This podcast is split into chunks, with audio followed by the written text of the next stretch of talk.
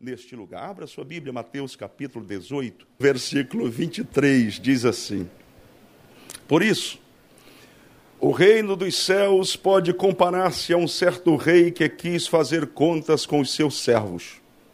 E começando a fazer contas, foi-lhe apresentado em que lhe de, um que lhe devia 10 mil talentos. Devia quanto? 10 mil talentos. E não tendo ele com que pagar, o seu senhor mandou que ele e sua mulher e seus filhos fossem vendidos com tudo quanto tinha, para que a dívida se lhe pagasse. Então aquele servo, prostrando-se, o reverenciava, dizendo: Senhor, sê generoso para comigo, e tudo te pagarei. Então, o senhor daquele servo, movido de íntima compaixão, soltou-o e perdoou-lhe a dívida. Fez o quê? perdoou-lhe a dívida. Está livre, está pago. Saindo, porém, aquele servo encontrou um dos seus conservos que lhe devia cem dinheiros. Quantos dinheiros? Cem dinheiros. Guarde isso. Saindo, porém, aquele servo encontrou um dos seus conservos que lhe devia cem dinheiros. E lançando mão dele, sufocava-o, dizendo: Paga-me o que me deves? Então o seu companheiro, prostrando-se a seus pés, rogava-lhe, dizendo: Sê generoso para comigo, e tudo te pagarei. Ele, porém, não quis. Antes, foi encerrá-lo na prisão, até que pagasse a dívida. Vendo, pois, os seus conservos o que acontecia, contristaram-se muito e foram declarar ao seu senhor tudo o que se passara. Então o seu senhor, chamando-o à sua presença, disse-lhe: Servo malvado, perdoei-te toda aquela dívida porque me suplicaste. Não devias tu igualmente ter compaixão do teu companheiro, como eu também tive misericórdia de ti? E indignado, seu senhor o entregou aos atormentadores até que pagasse tudo o que devia.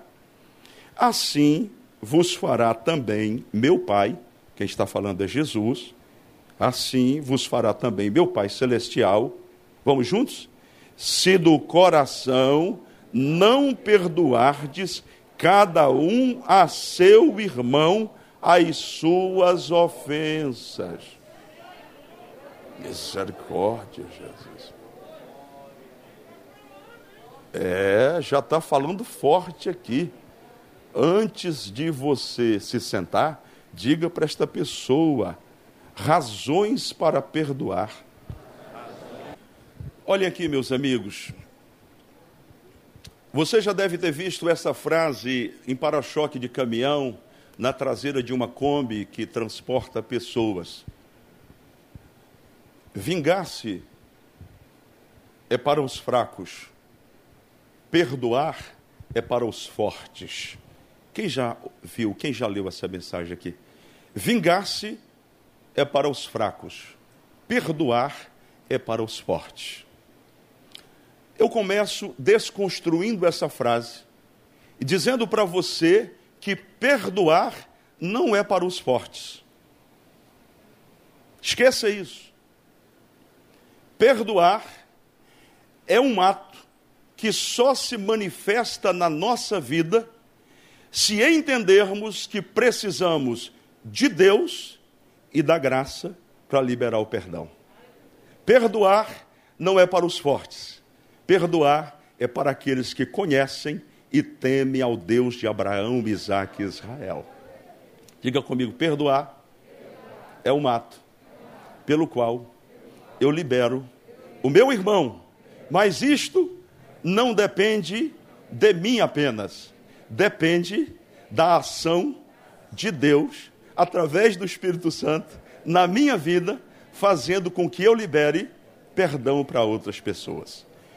Quero lhe trazer duas principais razões para você pensar seriamente no perdão. Eu já estou olhando para alguns rostos aqui e algumas pessoas se acomodando assim e dizendo: Esta mensagem não é para mim, porque eu, graças a Deus, não tenho nada contra ninguém. Está tudo resolvido. Se você me der uma oportunidade, e uma oportunidade à palavra de Deus e ao Espírito Santo, o próprio Espírito vai fazer você descobrir que há coisas guardadas no teu coração e até mesmo no teu subconsciente, que mediante a ministração da palavra serão trazidas à tona para você ser perdoado e viver extremamente feliz. Há pessoas que a vida está travada. Ela ora mais do que todo mundo. Jejua mais do que todo mundo. Às vezes até prega e ensina sobre o perdão. Mas guarda lá dentro do coração, numa caixinha de segredos, um ressentimento Hoje nós vamos apenas introduzir a mensagem, por isso que eu vou devagarinho para você captar bem e entender bem. Vamos introduzir a mensagem. Escute o que eu vou lhe dizer. Onde há seres humanos, relações humanas, haverá ofensas. Amém, minha gente? Pastor, mas eu achei que na igreja fosse um bocado de anjinho, todo mundo juntinho, se amando, aquela coisa linda e aquelas músicas parecendo o céu. Pois eu quero lhe dizer, bem-vindo à arca da salvação chamada igreja. E aqui tem uns bichos que ainda estão em processo de transformação. Tem girafa, tem elefante, tem pavão.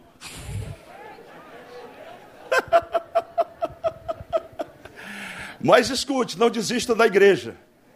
Porque assim como na arca de Noé, só havia, só havia salvação do dilúvio na arca, só há salvação por Jesus por meio da igreja por ele estabelecida na face da terra. Então diga assim: Eu sou Palmeira. Veja que nós estamos na sequência. E daqui ninguém me tira. E foi fraco, hein? Tem um pessoal balançando aí. Diga: Eu sou Palmeira. E daqui ninguém me tira. Diga: quem me plantou foi Deus. Diga: o vento pode soprar, mas eu vou continuar. Diga para essa pessoa: você tem uma cara de vencedor, um jeitão de vencedor, de vencedora, rapaz. Estou sentindo no tom da sua voz que você vai avançar. Oh, glória a Jesus. Oh, glória a Deus. Muito bem. Eu creio que alguns irmãos aqui, principalmente pregadores, pastores, conheceram um grande pregador brasileiro chamado Enéas Tonini. Este homem viveu cerca de 100 anos e ele pregava tão bem que ele era bem aceito em praticamente todas as denominações. Para ver se eu não estou sozinho. Alguém conheceu? Já ouviu falar? Enéas Tonini? Alguém já ouviu? Aqui, uma mão, duas, três. Então o testemunho de três é verdadeiro, o homem existe e. ah, glória a Deus. Observe bem, este homem pregou em várias denominações, praticamente no Brasil inteiro. Imagine um homem que viveu quase 100 anos, ou mais de 100 anos, pregou em todas as denominações. E ele diz algo tremendo para a gente pensar. Este homem, com toda experiência, ele diz: o pecado que eu mais encontrei na igreja brasileira foi o pecado da mágoa. Ó, oh, será que ele tem autoridade para falar?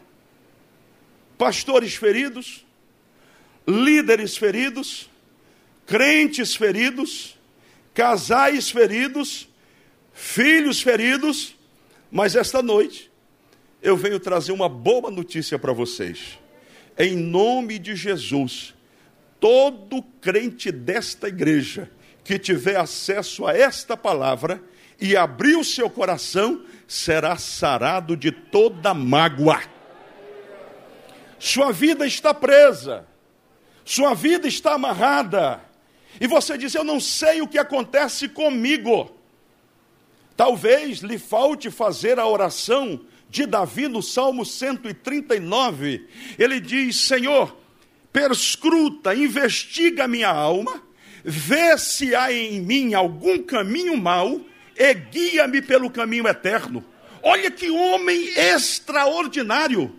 Ele ora, mas ora de maneira tão inteligente que ele diz: pode ser que eu não esteja me lembrando de algum pecado, de alguma mágoa, de algum ressentimento que eu aprendi a conviver com ele, alguma dor que eu aprendi a relegar a um plano secundário para não ficar estampado no meu rosto. E eu convivo com essa dor. É a ferida que você carrega porque o teu marido te abandonou e o que é pior, não te trocou por outra, trocou pelo nada. E você carrega essa dor no coração. É o filho que está magoado e ferido com o pai e com a mãe, porque não cumpriu o propósito estabelecido e que ele entendia ser correto para a sua vida. É o irmão, a irmã, que está magoado porque na igreja onde pertenceu foi ferido pelo regente do coral, foi ferido pelo pastor e carrega esta mágoa dizendo: Eu vou levando, mas todas as vezes que alguém menciona o nome dessa pessoa, corre um frio pela sua coluna, aperta o estômago e você diz: Aquele infeliz não morreu ainda. Eu quero te dizer, Deus quer te libertar através da palavra. Eu começo a entender algo. Oh, meu Jesus. Eu começo a entender algo. Desde as primeiras horas do dia, que eu comecei a me sentir mal. E cheguei até a ligar para um pastor e depois eu entendi algo. É porque pelo peso da mensagem, pelo poder libertador desta palavra, Satanás criou impedimentos para você não ouvir esta palavra, mas Deus te trouxe aqui. Vai virar a tua página, você vai voar, você vai avançar para a glória do Senhor.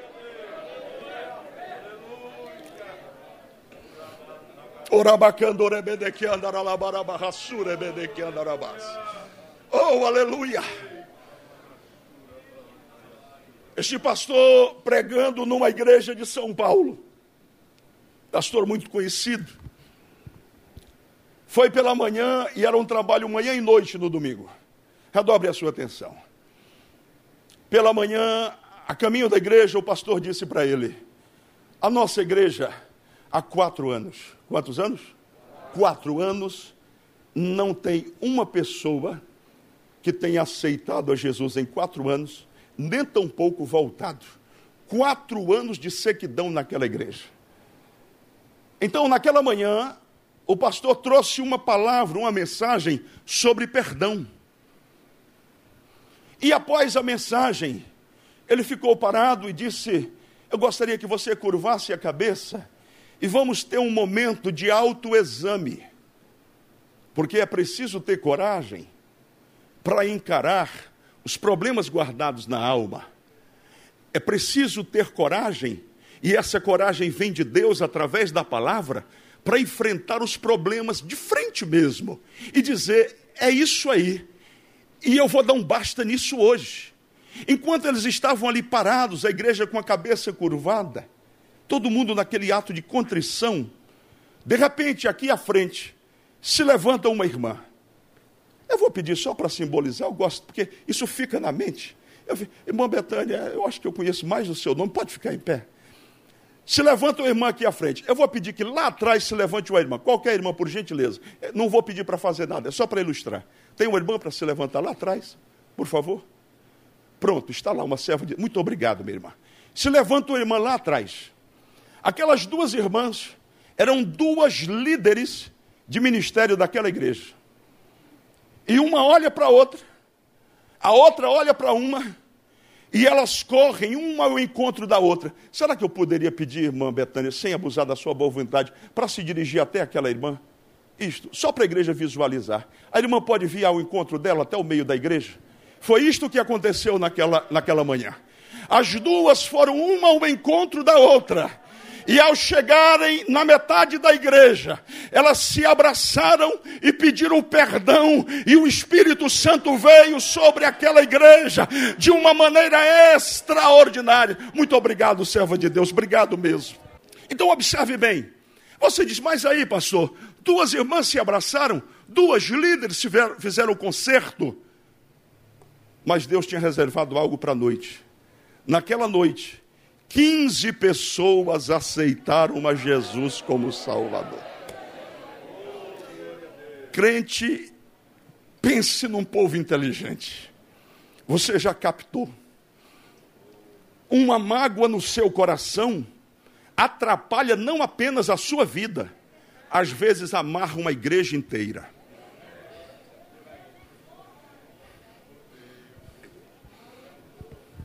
Para falar isto essa noite, eu preciso fazer um autoexame e dizer: Senhor, eu posso colocar a cabeça no travesseiro, mas faço a oração de Davi. Pode ser que haja em mim alguma coisa que precisa ser trabalhada. Então, Espírito Santo, traz a minha memória, traz para que eu possa pedir perdão e ter a minha vida liberada e, quem sabe, liberar a igreja do Deus vivo. Por que, que o amém foi fraco? Porque tem muita gente precisando pedir perdão.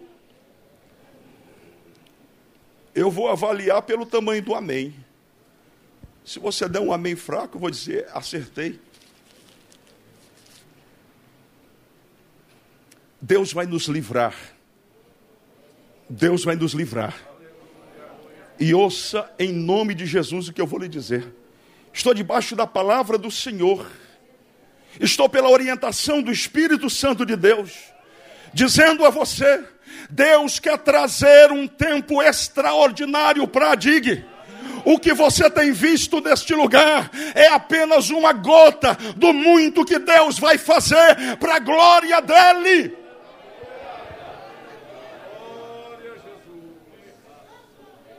Eu já disse isso aqui para vocês, mas vou repetir para aumentar a sua fé. Os irmãos sabem que eu tenho reservas com profecia, embora creia na manifestação do dom de profecia. Mas corri o ano de 97 e nós estávamos empreendendo um trabalho de evangelização na portuguesa, jejuando, orando. Então havia um estreitamento da comunhão com o Senhor. Em dado momento, Deus levantou o hoje pastor lá em Macaé.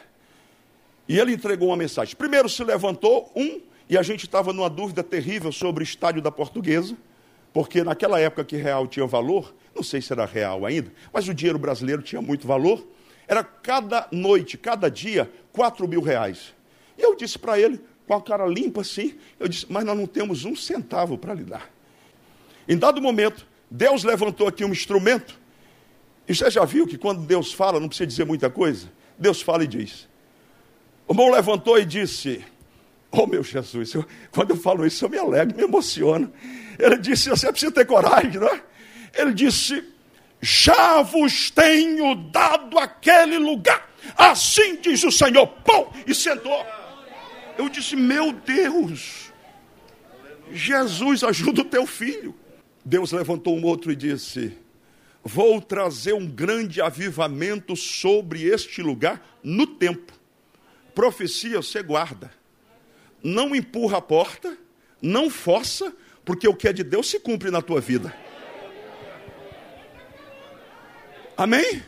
Não empurra, diz, eu vou dar uma ajudazinha para Deus. Eu vou trabalhar aqui para. É, é, Abraão. Abraão com Sara não espera, não. Vem cá, Agar. É, a gente também tem que entender a profecia, né? Vamos dar uma forçada, empurra a porta, vamos, vamos lá, vamos lá. E aí entra aquela história toda, você sabe o resultado até hoje que tem acontecido. Aquele irmão falou, eu guardei. Você pensa que eu desisti? Eu estou esperando até hoje esse avivamento de proporções tremendas. Se você não crê, venha na minha fé. Nós estamos passando por um tempo de tratamento na igreja, sabe por quê? Olha aqui para mim, porque isso é importante. Quando a água baixou, depois do dilúvio, se lembram que Noé soltou uma pombinha? E a pombinha sobrevoou e voltou. Me responda por quê? Não, me responda. Por quê? Porque tinha lama. E pomba não pousa em lama. Se o teu coração está cheio da lama do ódio, não fique esperando o Espírito Santo sobre você. Deus está falando contigo. Arranca o ódio e deixa o Espírito entrar na tua vida e fazer o que ele quer fazer.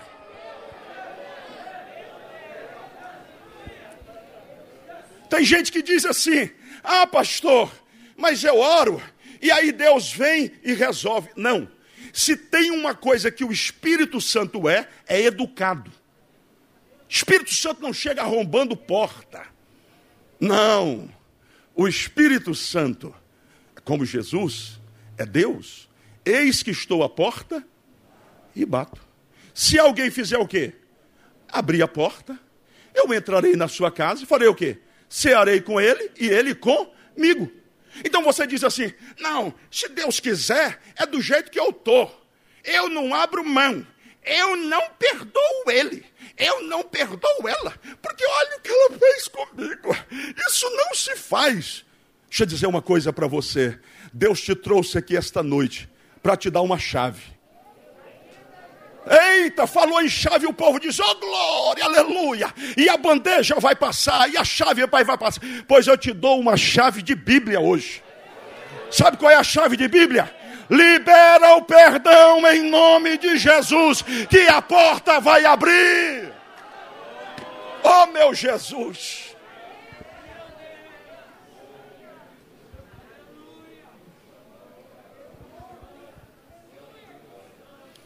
Eu disse no domingo.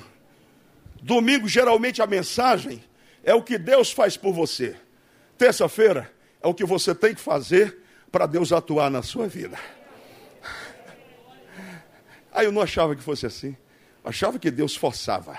Não, nem no Éden foi assim. Deus colocou tudo, preparou, falou: homem, dá nome aos animais. Me mandaram outro dia uma mensagem um, curtinha do pastor é, Cláudio Duarte e uma pessoa imitando com a voz dele, dizendo que Deus colocou Adão no Éden, deu ordem para ele, e aquele paraíso, aquele riacho, aquela coisa linda, maravilhosa, e Adão só descansando, desfrutando, comendo das frutas maravilhosas. Aí ele disse que Deus olhou e falou: Ei, Adão, você está muito folgado, meu camarada. Vai dormir que eu vou arrumar um negocinho para você.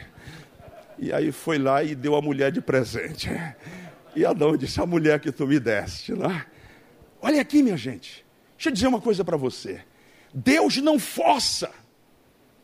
No Éden ele disse: tudo é de vocês. Agora, do fruto dessa árvore não coma. E há uma guerra estabelecida. Porque Deus está te falando através da palavra: perdoa.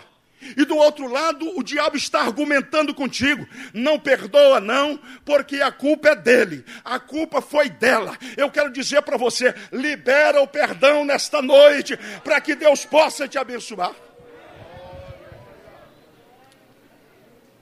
Mas como é que vai ficar, pastor, a situação? Deixa Deus resolver? Eu tenho falado isso. Eu oro às vezes, pastor Cláudio, dizendo assim: Deus, olha essa situação aqui como se Deus não estivesse vendo. Olha essa situação aqui. Senhor, eu sou teu filho. Fulano é teu filho. Fulano é tua filha. Nós estamos na mesma casa.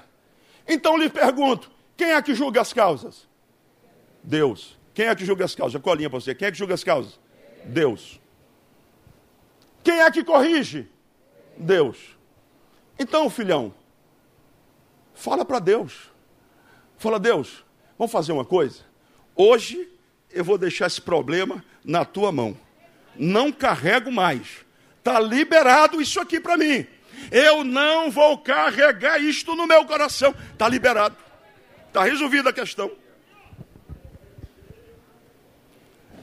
Nas mensagens subsequentes, se Deus nos permitir, nós vamos entrar mais nesse assunto. C.S. Lewis é um dos autores que minha filha mais gosta disse que é mais fácil falar sobre perdão do que perdoar. Você pega o estudo bíblico na Bíblia de estudo pentecostal sobre perdão, é o extraordinário.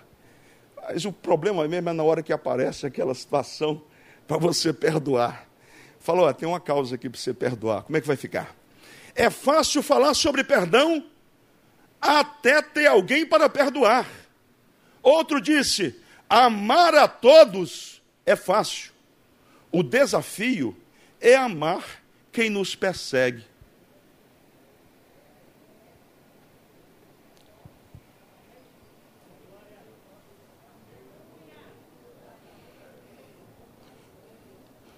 O que é que você vê mais? Essa palmeira? Ou essa caixa de som? A palmeira ou a caixa de som? Presta atenção para isso. Quanto mais Deus te eleva,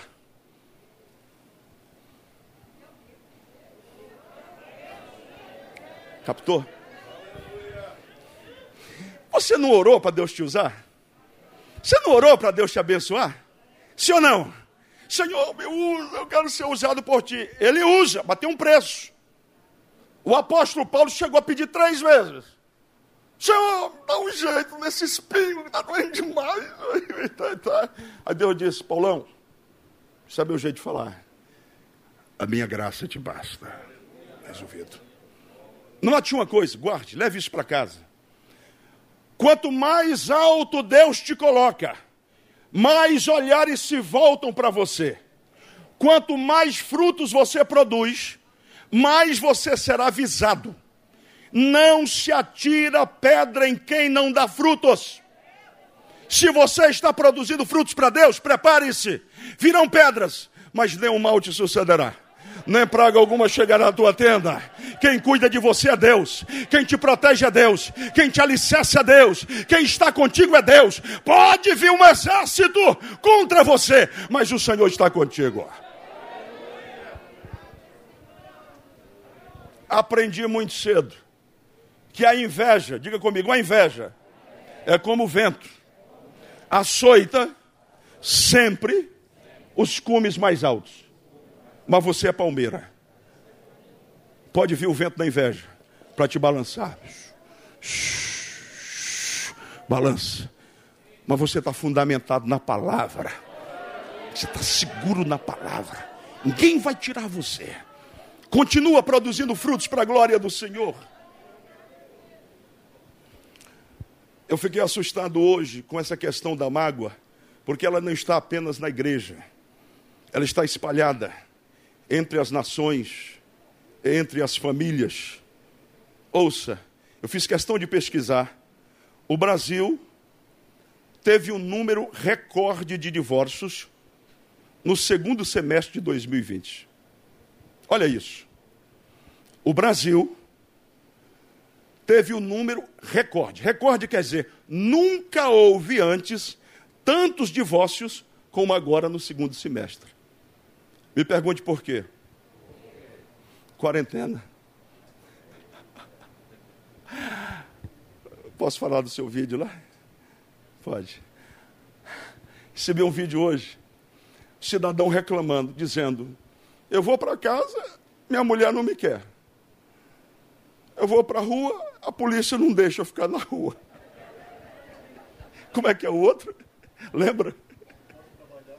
Não posso trabalhar porque diz que não pode, por causa da pandemia. Então não posso ir para o trabalho, não posso ir para a rua, porque me mando para casa, e em casa a mulher não me quer. Sabe por que aconteceram mais divórcios? Seguramente. Disseram lá, deram uma desculpa, que é porque o meio ficou mais fácil, mas não foi isso não. É porque há, casais em que a pandemia trabalhou e os uniu ainda mais. Há outros que eles já não se conheciam. Porque um chegava, o outro estava saindo. Bom dia para você, bom trabalho. Aí sai. Aí o outro chega e está, boa noite. Está indo dormir, está indo dormir. Com a pandemia, todo mundo teve que ficar sentado. Um olhando para o outro. Né? Aí as irmãs têm aquela fase. Né? Aquela fase complicada. Aí você chega, bota o jornal na mesa. Se esse jornal é imundo, por que colocar aqui? Você tira o sapato, aí vai tirar a meia. Ele diz assim: não bote sapato aí, você coloca o sapato lá fora. Ele diz, mas você já sujou essa roupa de novo? Não, minhas irmãs, não é assim mesmo? Não sou assim, Santinha? Sou assim. Naquele período, meu Jesus do céu. Mas eu digo uma coisa para você: quem está fundamentado na Bíblia, a quarentena fez foi trabalhar de forma favorável. Você ficou mais juntinho, mais coladinho, almoçando no horário, sentando à mesa, se aproximou mais, estava mais em comunhão. Por quê? Porque na sua casa Deus tem espaço para agir. Me pergunte por que devemos perdoar. Primeira coisa, porque faz parte da natureza do povo de Deus perdoar. Abra sua Bíblia, Colossenses 3,13. Colossenses 3,13. Nos diz assim: suportando-vos, suportando-vos uns aos outros. Eu quero que você leia comigo. Colossenses 3,13. Suportando-vos uns aos outros e perdoando-vos uns aos outros. Se alguém tiver queixa contra outro, o que, que acontece? Assim como Cristo vos perdoou, assim fazei vós também. Irmão, só esse versículo aqui já dava para a gente agasalhar no coração e ir para casa, pensando nele. Olha que coisa extraordinária está sendo dita aqui. Primeiro ele diz: suportando-vos uns aos outros. Esse suporte aqui, alguns estudiosos dizem que é no sentido de ser suporte, de ser sustentação, um ajudando o outro. Mas há outros que entendem que suportar aqui seria você suportar as diferenças. Agora, note o que ele diz aqui: suportando uns aos, uns aos outros e perdoando. Diga perdoando. O tempo aqui é gerúndio. Quem fez a quinta série sabe disso. O gerúndio, ele dá a ideia de quê? De continuidade. Olha, meus irmãos, nós somos como pedras rolando pelo rio da graça, e à medida que o rio corre, nós vamos aparando as arestas uns aos outros. Teve gente que já entendeu. Às vezes Deus colocou uma pessoa que você fala só a graça. Outro dia uma irmã disse: Será que eu preguei chiclete na cruz, pastor? Porque não pode um negócio desse. Você vai se assustar com o que eu vou lhe dizer. Todas as vezes que Deus quer trabalhar uma qualidade em nós, Ele coloca no nosso caminho pessoas que vão nos proporcionar esse trabalhar. Será? Então você vai se surpreender. O patrão que Deus colocou sobre você foi com a permissão de Deus, porque afinal você é filho dele. E ele que despertar o que em você? Ele quer trabalhar essa paciência, essa graça de suportar e dizer: Meu Deus, que homem ruim, mas eu sei que há algum propósito nisto. O Senhor está trabalhando, me moldando, me preparando para fazer alguma coisa. No seminário nós éramos 18, 19. E tinha um supervisor. Esse supervisor, eu não tenho dúvida, que Deus o colocou ali para nos limar. É aquela, aquela lixa que você passa no ferro para amolar. Irmãos, ele já era um ancião. Mas pense numa carne de pescoço. Hum, que homem. E um dia nós estávamos no café. Pense assim, aquela roda no seminário, e todo mundo só tinha direito a um pedaço de pão e café puro. Só. E só era uma vez. Aí todo mundo ali. E ele chegou e não sei o que aconteceu do lado. Eu sei que um amigo falou alguma coisa e eu sorri. E ele olhou assim e correu o dedão e disse: Aqui nesse seminário, todo mundo tem chamada, menos esse tal de Marcos Filho. Irmão, se não tinha chamada até aquele dia, passei a ter. Você quer ver o valente e a pessoa diz: Esse não vai dar nada. Eu digo, oh, glória a Deus. Se Deus é comigo, sai da frente, porque eu vou avançar em nome de Jesus. Se Deus é comigo, se Deus é por nós, quem será contra nós? E eu passei por aquilo. Irmãos, eu digo isso com tristeza. Dos 19, vingaram dois. Eu sou um dos dois. O outro era o pastor João Martins de São Pedro da Aldeia. Os dois só. Digo isso com tristeza, porque eu queria dar testemunho que todos vingaram. Mas vocês entenderam como foi o dardo Entenderam? Captaram? Tinha ali 19. Ele diz: todos têm, menos ele. Sabe por que você está sendo alvejado? Porque Satanás sabe do projeto de Deus para a tua vida. Você é dinamite na mão de Deus. Você é instrumento poderoso. E agora você começa a entender: não é nada com você, é com o projeto de Deus na tua vida. E Deus está te trabalhando, te moldando, te ajustando para te colocar na posição. Isso que eu estou lhe dizendo leva tempo para você entender. A gente tem o, o hábito de dizer Toda luta que vem você falar é o diabo. Às vezes, quem tenta é o diabo mesmo. Ninguém sendo tentado de diga, de Deus sou tentado. Porque Deus a ninguém tenta. E completa dizendo que toda boa dádiva e todo dom perfeito vem do alto, descendo do Pai das luzes, em quem não há mudança, nem a sombra de variação. Então me explica, pastor, explico rápido para você entender. Deus, ele não tenta ninguém. Mas Deus prova. Diga, Deus prova. Deus prova. Então imagine aqui, ó, a mão de Deus sobre você, te ajudando, te abençoando, te protegendo. Aí ele fala: meu filho está precisando de um ajuste. Ajuste modular na sua natureza intempestiva. Fala muito. Precisa ser controlado. Aí Deus faz assim, ó, tira a proteção só um pouquinho. E fala, vai, e aí você entra na prova. Aí você fala, meu Deus, eu não sei o que está acontecendo comigo. Deus está te provando. Deus está te moldando. Deus está te ajustando. Porque você tem um nome. Um nome que ninguém sabe. Mana Paula me lembrou disso recentemente. Um nome que será dado numa pedrinha branca. Esse nome ninguém sabe, senão aquele que o recebe. E você precisa ajustar o seu caráter ao seu nome, porque você não pode entrar no céu e ter o nome de uma pessoa amorosa, perdoadora, quando você é um brigador, é um lampião, é uma Maria bonita. Deus está dizendo para você claramente: eu tenho um nome lindo para você no céu, mas você precisa se ajustar à palavra.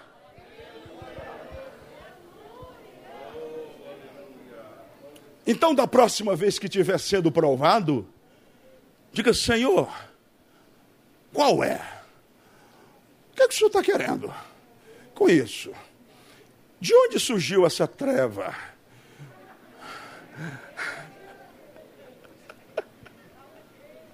De onde surgiu essa prova, meu Deus? Aí, hoje, a irmã já está dizendo aqui: me erra, erra o endereço lá de casa. Glória a Deus. Você tem uma nova natureza. Eu vou encerrar aqui no tópico número um, mas não tem problema. O irmão vai fazer um videozinho a seguir cenas do próximo capítulo, ok? Então, olha só. Você nasceu de novo. Eu fecho aqui. Você é uma nova criatura. Gente, olha, olha como a Bíblia é extraordinária. Você foi chamado e nasceu de novo. Deus plantou dentro de você uma nova natureza. Eu vou ousar dizer, para você entender, você tem o DNA de Deus. Forte isso. Você tem. Como é que você ora? Pai nosso que estás no céu. Então você está dizendo que eu sou filho. Vocês já viram como geralmente o filho se parece com o pai? Por quê? Porque tem o DNA. Então ele está dizendo: se você nasceu de novo, se você é filho, você não pode agir como ímpio. Você tem uma nova natureza. Domingo pela manhã, o irmão Carlos pregou aqui sobre o novo nascimento. Quando Nicodemos chega para Jesus e diz: O que, é que eu posso fazer para ser crente? Ter um cartão de membro? Participar do reino? O que eu posso fazer, Jesus? Aí Jesus diz: Necessário é nascer de novo. Aí Nicodemos, querendo dar uma de João sem braço, diz: Não estou entendendo. Como é que pode um homem sendo velho, porventura ele poderia voltar para o ventre da sua mãe e nascer de novo? Jesus não falava assim, mas se fosse eu, diria: Ô oh, rapazão, seu cara de óleo de peroba. Você não é mestre, rapaz? Eu estou falando de nascer da água e do espírito. Estou falando, de, estou falando de nascer espiritualmente. Quando você não era crente, você era podre. Quando você não era crente, você era vergonha da família. Quando você não era crente, você era uma decepção. Não, pastor, era uma pessoa de bem, então melhoro para você. Quando você não era crente, você não sabia para onde ia. Você não tinha comunhão com Deus. Você acordava pela manhã e não dizia nada para Deus, que nem o reconhecia. Agora, sabe o que Deus fez? Vem para cá, meu filho. Eu vou operar um milagre na sua vida através da palavra. Qual é o milagre, Deus? É o milagre do novo nascimento. Você agora é nova criatura. Você é meu filho. Eu estou compartilhando o meu DNA. O Espírito Santo está dentro de você. E eu gostaria muito que você agisse como eu ajo. Tem um livro muito importante que diz: Nos seus passos, o que faria Jesus? Todas as vezes que nós agimos, isso acontece comigo várias vezes. O Espírito Santo me traz a lembrança e diz: Jesus teria agido assim? Eu não sei se você vive essas crises. E aí você olha e fala: Que vergonha, Senhor. Me perdoa. Oh meu Deus, quando é que eu vou amadurecer? Quando eu vou crescer mais para entender estas coisas? Deixa eu dizer uma coisa para você. O Espírito Santo de Deus, a natureza divina foi plantada no teu espírito e ela começou a ser espalhada para a tua alma. Mas na tua alma está a vontade, está a mente, estão as emoções. Depende de você. Se você ouve essa palavra hoje e você diz: ouvi, mas não concordo. É um direito seu. A minha parte eu estou fazendo. A parte de Deus, ele já fez plantando o Espírito Santo dentro de você. A decisão é sua. Ou você libera o seu coração, ou vai continuar vivendo essa vidinha. A vida não avança, pastor. O casamento não está bom, casa não está boa, a igreja não está boa, nada está bom. Se você recebe essa palavra, Deus está dizendo para você hoje: vou virar a tua página, vou virar a tua história, vou entrar com providências. A causa que estava perdida, Deus vai entrar com milagre. Então, somente igreja, cumpra a vontade de Deus, expressa na Bíblia Sagrada.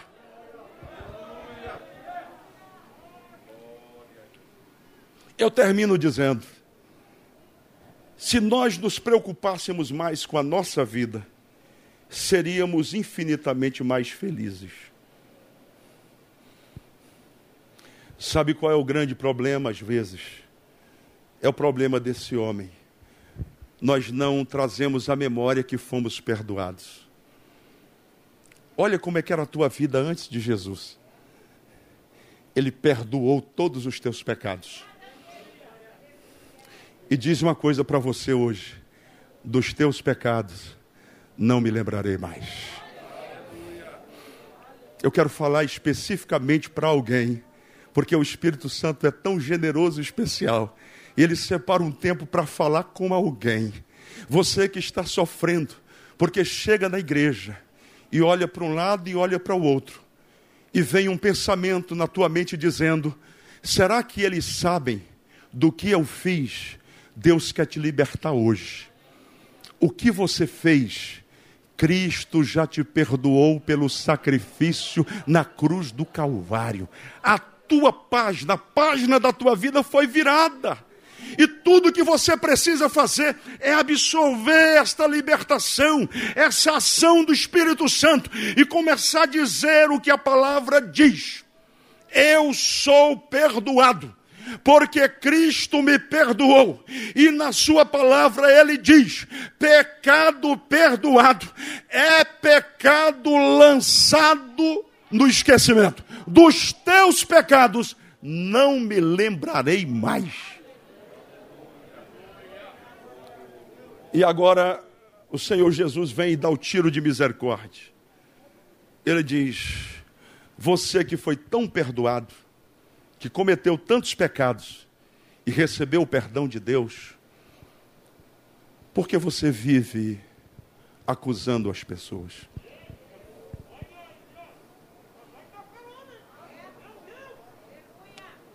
Que síndrome é essa de pombinhos perfeitos que nós temos na igreja? O que é erro na minha vida, eu jogo para de trás e digo: todos nós somos falhos. Mas o que é na vida do irmão, eu boto o dedão em cima e castigo, trago chicote. Se você é nascido de novo, você tem todas as razões do mundo para perdoar, para ser perdoador. Perdoa! Perdoa! Irmãos, quantas pessoas eu olho para o rostinho lindo, lindinho, rindo para mim. Ô oh, pastor, lindo. E eu sei de forma cabal do que dizem sobre mim. E você acha que eu vou carregar no meu coração ressentimentos e mágoas? Irmãos, nós estamos batalhando aqui, ó, na copa das árvores. Eu não tenho preocupação com quem está como verme, querendo fofar a terra. Deus vai mostrar quem Ele é na tua vida. Então somente entrega para Ele. Continua amando continua perdoando, continua abraçando. Mas, pastor, eu não consigo. Ora a Deus e chora. E diz: Senhor, eu creio que nós temos uma parceria. O teu Espírito age em mim. E pela tua graça eu libero perdão para essa pessoa. Libera o coração. Ande livre. É aqui, ó, que a gente vence. Eu disse isso aqui repito. Eu quero saber o que a Bíblia está dizendo sobre mim. Eu quero saber se eu estou vivendo a palavra. Porque se eu estiver vivendo a palavra, só há um resultado. Você é mais do que vencedor. Onde estão os vencedores? Fiquem em pé e dê um glória bonito para Jesus. Nós vamos cantar uma canção. E enquanto nós cantamos, eu quero oferecer oportunidade para alguém que entrou neste santuário e ainda não entregou a vida para Jesus. Deus quer entrar na tua história e virar a tua página. Você não vai parar de ter problemas, mas você será mais do que vencedor, vivendo a palavra de Deus. Eu quero convidá-lo para vir aqui à frente e nós vamos orar por você. Nós queremos te ajudar na caminhada. Aqui tem uma família, não de pessoas perfeitas, mas de pessoas com os seus defeitos, que estão sendo trabalhadas por Deus para um dia morarmos nas mansões celestiais. Isso é uma questão de decisão. Você que está afastado, afastada da casa do papai, da mamãe, vem para cá. Deixe-me orar por você como igreja.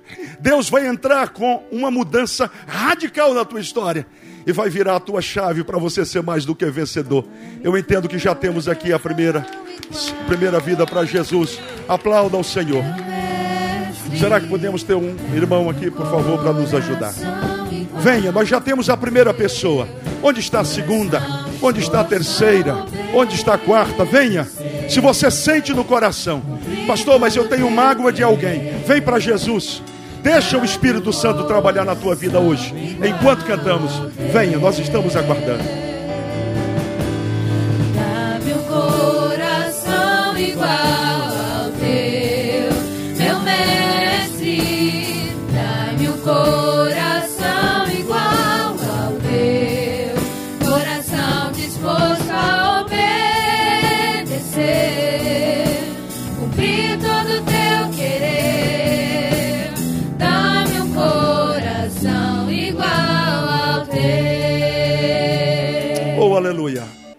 Estenda as mãos para cá e diga, Pedro Henrique, que o Senhor Jesus faça morada no seu coração e te use como instrumento para a glória dele. Pai querido, perdoa os pecados Pedro Henrique, escreve o seu nome no livro da vida, Senhor, e que ele tenha um crescimento saudável, abençoado por ti mesmo e para a tua glória. Assim oramos no nome de Jesus. Amém.